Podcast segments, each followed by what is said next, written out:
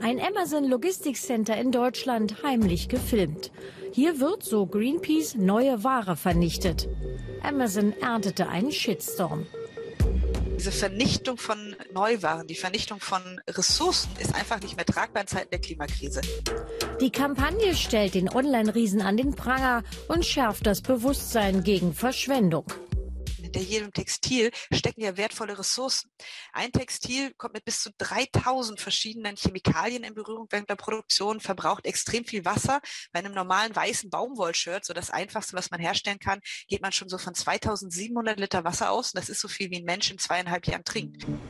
Das Problem beim Onlinehandel, es wird viel zurückgeschickt. Nicht immer lohnt sich die Aufarbeitung. 20 Millionen Artikel werden jedes Jahr entsorgt. Er hat das ausgerechnet. Logistiker Björn Astecker. Aber ist der Onlinehandel überhaupt das größte Problem?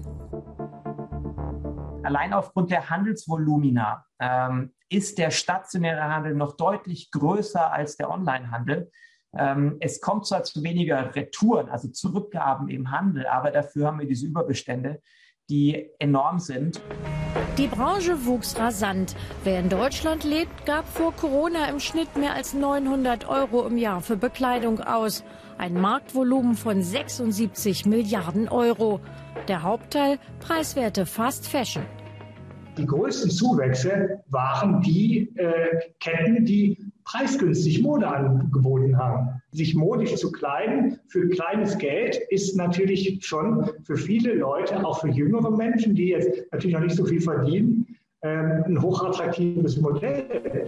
Corona traf den Handel als Schock. Drei Lockdowns, dazwischen Rabattschlachten. Wohin mit der bereits bestellten Ware? Der Handel blieb auf Bergen von Kleidung sitzen, Wintersachen zum Beispiel, die sich im Sommer nicht verkaufen lassen. Es geht um gewaltige Mengen insgesamt 800 Millionen Textilien, die neu produziert wurden, die nicht verkauft wurden. Und das ist die sogenannte Corona-Kollektion. Das heißt, was mit denen jetzt passiert, ist komplett unklar. Viele Händler haben die wirklich einfach angegeben, dass sie vernichten wollen. Massenhaft Neuware zur Vernichtung? In Deutschland wäre das gar nicht erlaubt.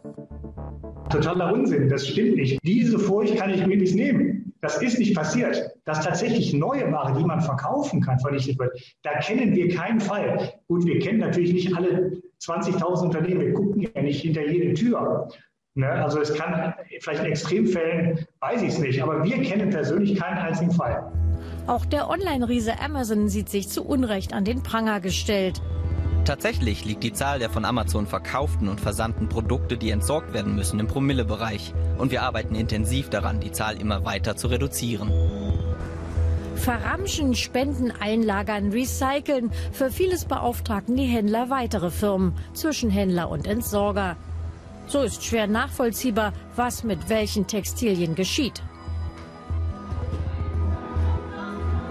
Wenn Sie jetzt eine Studie machen über die Entsorgung im stationären Handel oder äh, die Entsorgung von ähm, den Überbeständen, die sich jetzt in der Corona-Zeit aufgetan haben, dann werden Sie da keine Teilnehmer bekommen. Da wird einfach keiner mitmachen, weil darüber nicht gesprochen werden soll.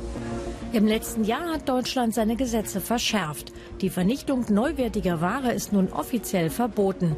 Vor allem aber soll das Gesetz für mehr Transparenz sorgen. Frage an den Wissenschaftler, wird das klappen?